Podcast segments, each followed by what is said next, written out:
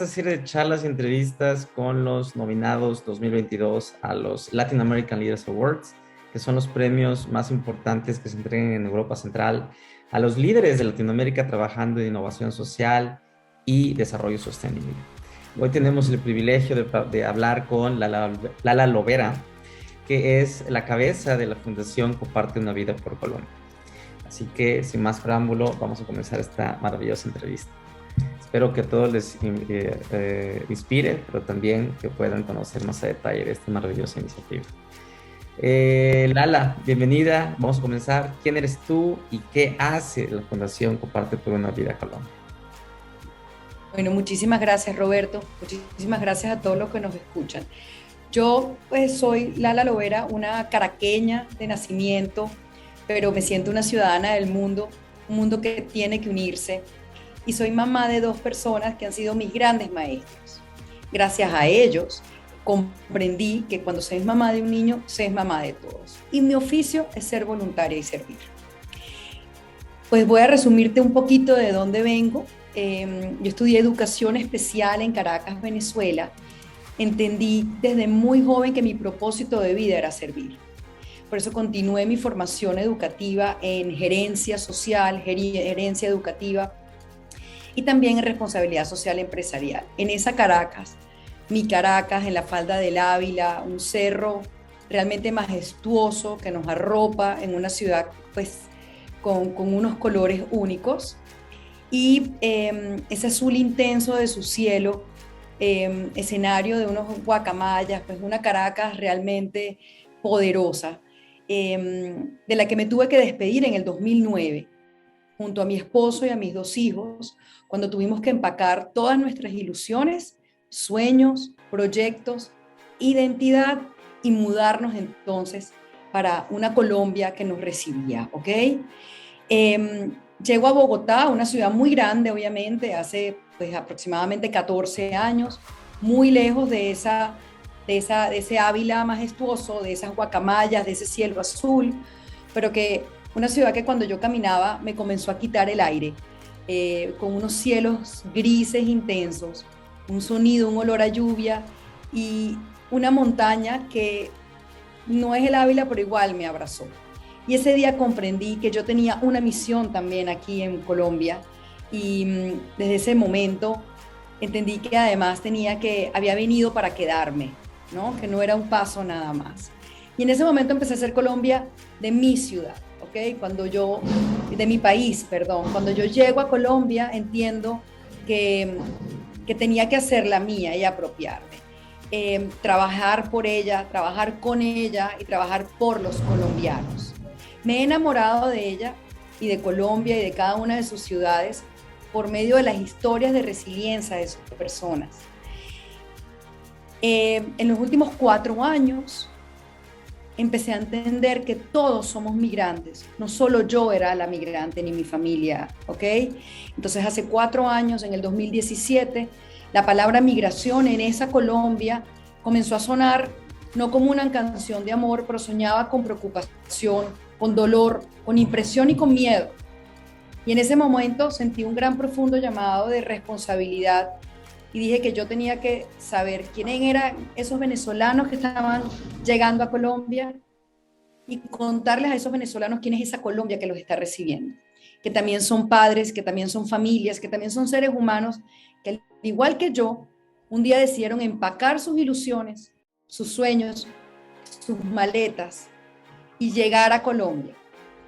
Entonces esta migración entendí que nos pertenecía a todos, pero cómo podía de verdad traerlo al escenario. Y ahí decidimos crear Comparte por una Vida Colombia, donde de una u otra manera construimos conversaciones y rutas de integración donde cabemos todos. Tenía que recibir a mi gente de Venezuela, pero también tenía que darle las herramientas a mi Colombia para poderla recibir. Entonces, junto al mejor equipo, formamos Comparte por una Vida Colombia, para poderlo enfocar desde la transformación, para poderlo enfocar desde la intervención a mediano y a largo plazo, para que más de 700 mil niños, niñas y adolescentes que se encuentran en este momento en Colombia, provenientes de Venezuela, puedan realmente continuar con esa ilusión y sueños. Entonces, eh, pues bueno, ahí nace y, hemos tenido un proceso de crecimiento. El, objetivo eh, principal en este momento de Comparte por una Vida Colombia es contribuir a la estabilización de la población proveniente de Venezuela, sus comunidades de acogida, con un enfoque de derechos, bienestar, integración e inclusión.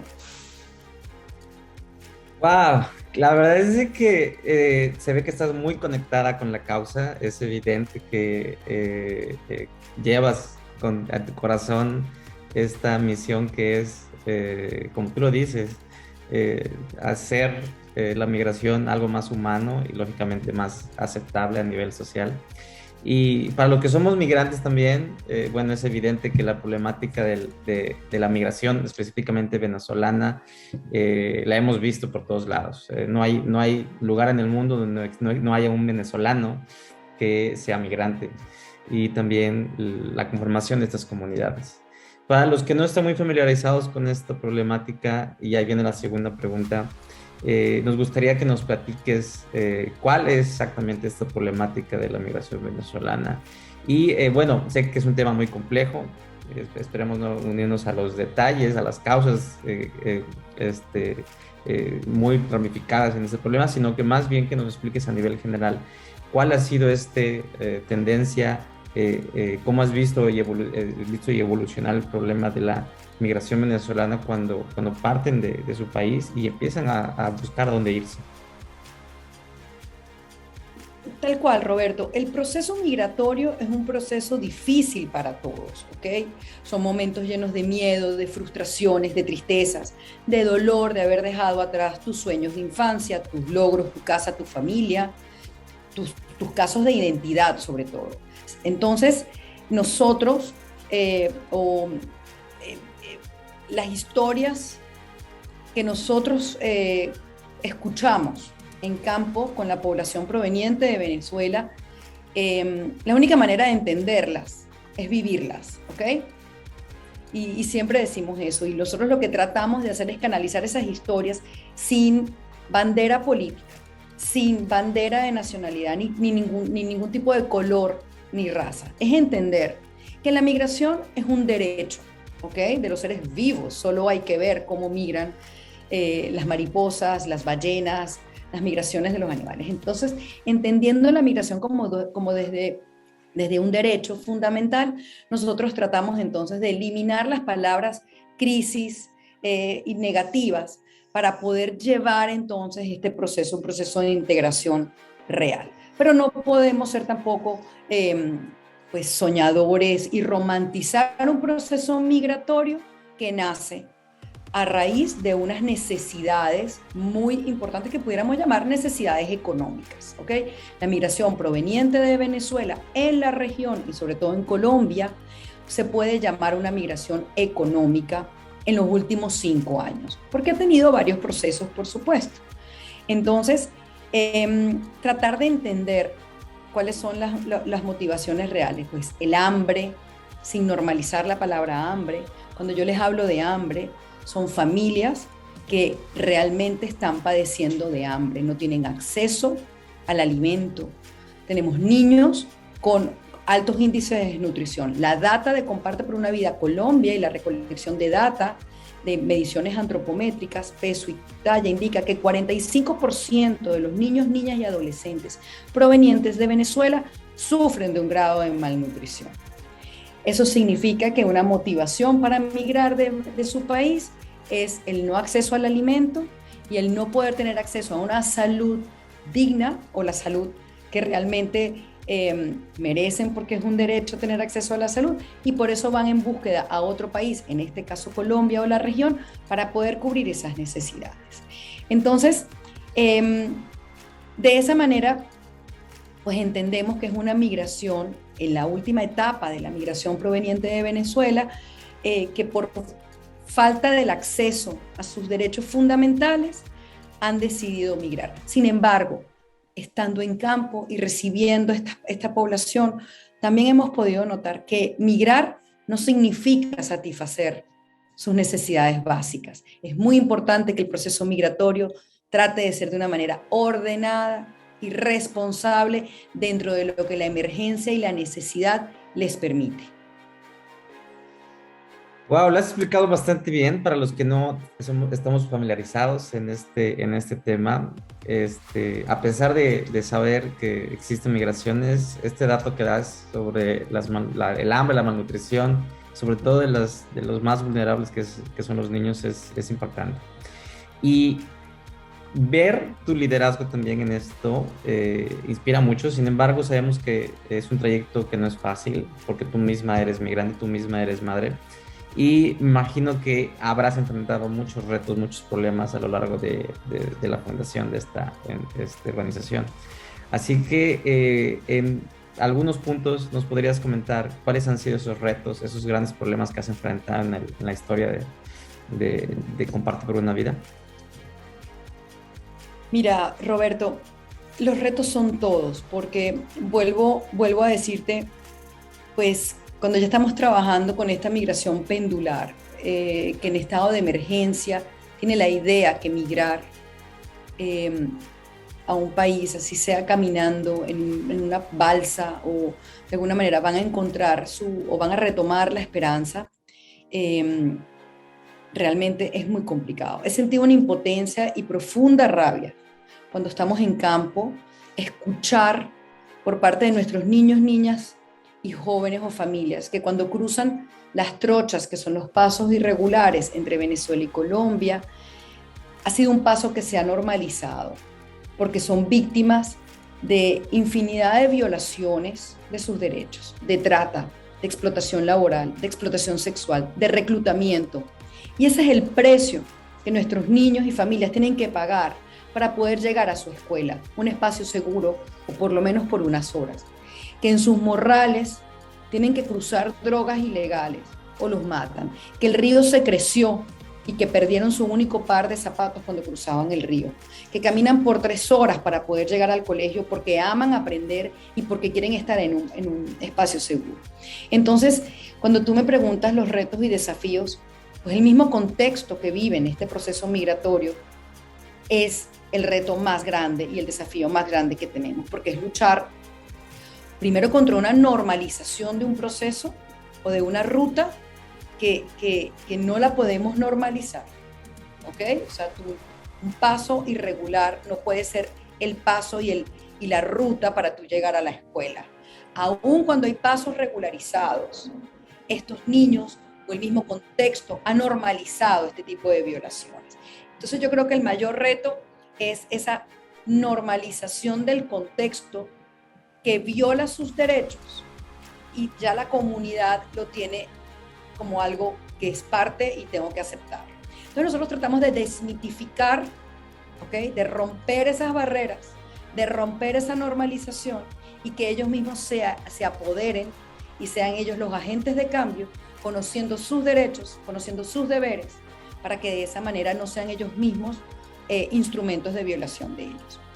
Otro de los retos más grandes y desafíos que comprendemos es también la normalización de que más de dos millones de personas provenientes de Venezuela viven en Colombia.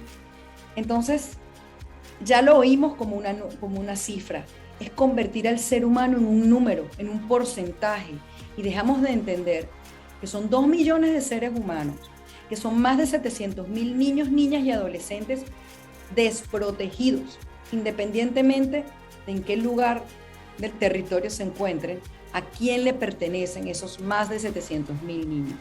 Es, entonces, para nosotros el desafío más grande es traer a la humanización de las personas, porque lo más importante, Roberto, no es lo que hacemos, sino para quién lo hacemos. Entonces, esa es la parte que yo creo que es el contexto de, y, la normalización de los contextos de violación de sus derechos y también la normalización de que todo se convirtió en un número, porque cada número representa una vida y un ser humano. Y eso para nosotros es como cómo lo podemos traer a la conversación sin que normalicemos porcentajes, ¿no? sino que entendamos lo que estamos haciendo. Wow, tienes retos muy, muy uh, relevantes porque sí, eh, creo que eh, vas contracorriente, sobre todo porque pues sabemos que en las historias de las migraciones a veces es difícil esta normalización de ellas, ¿no? Muchas veces piensas que es algo nuevo, piensan que es algo nuevo, pero es un fenómeno que ha existido siempre. Totalmente, y Roberto, y perdón que te interrumpa, también otro de los retos que hemos visto es que esa normalización ha llevado a que la atención, y no es que está mal, porque yo no, no, pretendo satanizar la ayuda humanitaria, todo lo contrario, pero ¿en dónde está la línea para empezar a atender con unas rutas a mediano y a largo plazo que busquen integración y hasta cuándo dejo de hacer una, una atención humanitaria que se puede convertir en perpetuador de ciertas conductas que no permiten la integración. Entonces yo creería que ese es el otro reto, pero por supuesto Roberto, yo me puedo sentar aquí a decirte los retos financieros, los retos económicos, pero en términos muy generales, yo creo que eso es lo más importante. En la medida en que yo no normalizo ciertas violaciones de los derechos y entiendo que son seres humanos esos números, puedo entonces pasar a la conversación de basta de ayuda humanitaria y vamos a la ayuda a mediano y a largo plazo, de, de desarrollo de modelos de intervención a mediano y a largo plazo. No, genial, porque ese es el punto de esta pregunta, que tú visibilices cuál es ese reto. Eh, sabemos que hay cientos de ahí, como pues, la problemática, pero aquel que es, sea el más, el más significativo y el que quieras, lógicamente, que los demás entiendan. Y vamos a la, eh, eh, cuarta pregunta ya, que es, pues saber cuáles son esas lecciones que uh, le podrías, o más bien podrías compactar en estos años de experiencia en esta organización y liderando este, no solo eh, em, tratar de eh, normalizar las migraciones, pero también hacer este proceso de integración.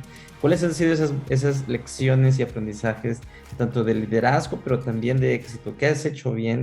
Y lógicamente esto sirve para que otras personas como tú, que tal vez trabajen en migraciones o tal vez trabajen en otras causas, puedan sentirse inspirados y también aprendan de, de, tus aciertos. Mira, lo primero, Roberto, es empezar. Quitarte el miedo de empezar. Quitar el miedo de, de saber que, que si entiendes que hay que hacer algo, y lo tienes comprendido realmente en tu ADN, entonces empieza. Yo creo que esa es la primera lección, quitarte el miedo de empezar. También entender que esto no puede ser una acción de un solo, em, de una sola cabeza o ya sea cabeza de organización o de persona. Tienes que articular, ¿ok? Tú tienes que buscar los aliados para poder eh, llegar y, a tus objetivos y alcanzar tu, tu meta. Nosotros hemos entendido que esto no es una labor de comparte por una vida Colombia. Esto, primero, es una labor de un equipo capacitado, calificado y fortalecido para poder atender el proceso migratorio de seres humanos en Colombia en este momento. Entonces nosotros tener, no solo es tener la calificación profesional, sino también una sensibilidad muy especial por seres humanos. Entonces, en comparte, la primera lección es esa, arrancar, pero arrancar de la mano de un equipo calificado, profesional y comprometido y sensibilizado ante el tema. En segundo, ya saliéndonos de la casa de Comparte por una Vida Colombia, es buscar los aliados que se encuentran, que se encuentran para poder llegar a alcanzar las metas. Los gobiernos locales, los gobiernos regionales, los líderes sociales de la comunidad, las familias. En nuestro caso, el modelo Quédate en la escuela, pues en instituciones educativas, la comunidad educativa, los mismos jóvenes la empresa privada, Roberto. Esto no, esto no puede ser solo un, fenómeno que tiene que ser trabajado desde el gobierno nacional o el gobierno local o, la cooperación. Entonces, para Comparte por una Vida Colombia, es muy importante las alianzas que logramos hacer para poder llegar a, nuestra meta y a nuestro objetivo, ¿ok? Em, lo que yo te decía, la otra lección es que esto no puede ser eh, trabajado desde la ayuda humanitaria. Aquí ya basta de, estar poniendo a la gente a hacer unas filas eh, para recibir un plato de comida. Aquí, ¿cómo hacemos realmente para identificar capacidades en esta población, fortalecer esas capacidades y generar las alianzas y los puentes para poder traer las oportunidades. Entonces, dejamos de identificar necesidades y cubrirlas. Eso, eso está bien por un tiempo, pero la teoría de cambio nos llevó y las lecciones nos llevaron a, ok, ya identificamos necesidades, ya las cubrimos, pero vamos a ver entonces las capacidades de nuestra población para poder apalancar y bajar y crear los puentes para sus oportunidades. Entonces, em, la lección es juntos somos más.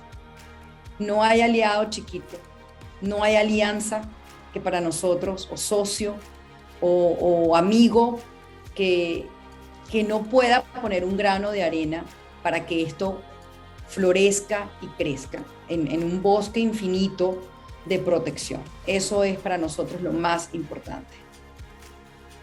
Gracias por compartir estas lecciones y este, wow, son oro puro. Esta es la pregunta de la vida que más disfrutan todos. Y eh, vámonos a la última pregunta, que es una pregunta abierta y tiene el objetivo de no dejar nada atrás nada que sea relevante y que no eh, y que, se quede fuera de la entrevista. Así que pues te doy el micrófono abierto para que puedas compartir aquello que sea muy importante que todos deberíamos saber. Mira, lo más importante son infinidad de, de historias, pero eso que yo te digo, que entendimos que no, lo más importante no es lo que hacemos y cómo lo hacemos y los indicadores y, y poder rendir unas cuentas y de repente ser reconocidos como hemos sido reconocidos por la cooperación, este, pues por OIM como, como estrategia en Latinoamérica de intervención y por USAID, de lo mismo. No, lo más importante es la confianza que hemos generado en nuestras familias, donde estamos sentados en la mesa, una mesa llena de dignidad, donde se recobran sueños, donde se cobran, pues se, se sacía esa hambre de, de aprender, de sobrevivir y saber que esa puerta se nos abrió porque nuestras acciones son acciones sin daño, Roberto. Así haya que parar y repensar, pues entendimos que también ese ejercicio es importante. Así tengamos que desaprender para volver a aprender. Este equipo está comprometido porque tiene claro, como te lo dije anteriormente, que lo más importante es por quién trabajamos y para quién trabajamos. Y eso no lo podemos olvidar nunca. No trabajamos para unos socios grandes, trabajamos con ellos. trabajamos para familias, jóvenes, niños y niñas que les decimos todos los días, aquí estamos para ustedes.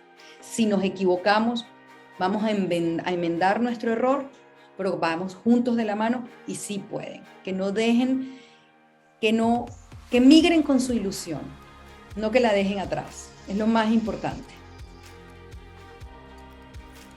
Lala Loera, eh, la cabeza de, y líder de la Fundación Comparte por una Vida de Colombia. Gracias por inspirarnos, gracias por estos este, minutos de eh, mucho aprendizaje también, eh, también que busca también reconocer tu trabajo, pero más, que, más allá es también poderle darle una brújula a aquellos siguientes generación de líderes que van a estar eh, haciendo cosas y cambiando los, los, errores que nosotros y las generaciones pasadas tuvimos.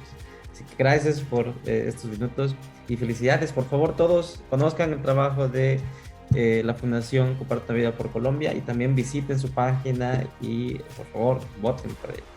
Gracias, Lala. Gracias a ti, Roberto, y gracias a todos los que nos escuchan y gracias por por esta nominación que, como les digo, la nominación no es mía ni de Comparte por una Vida Colombia, es de todas nuestras familias. Así que muchísimas gracias.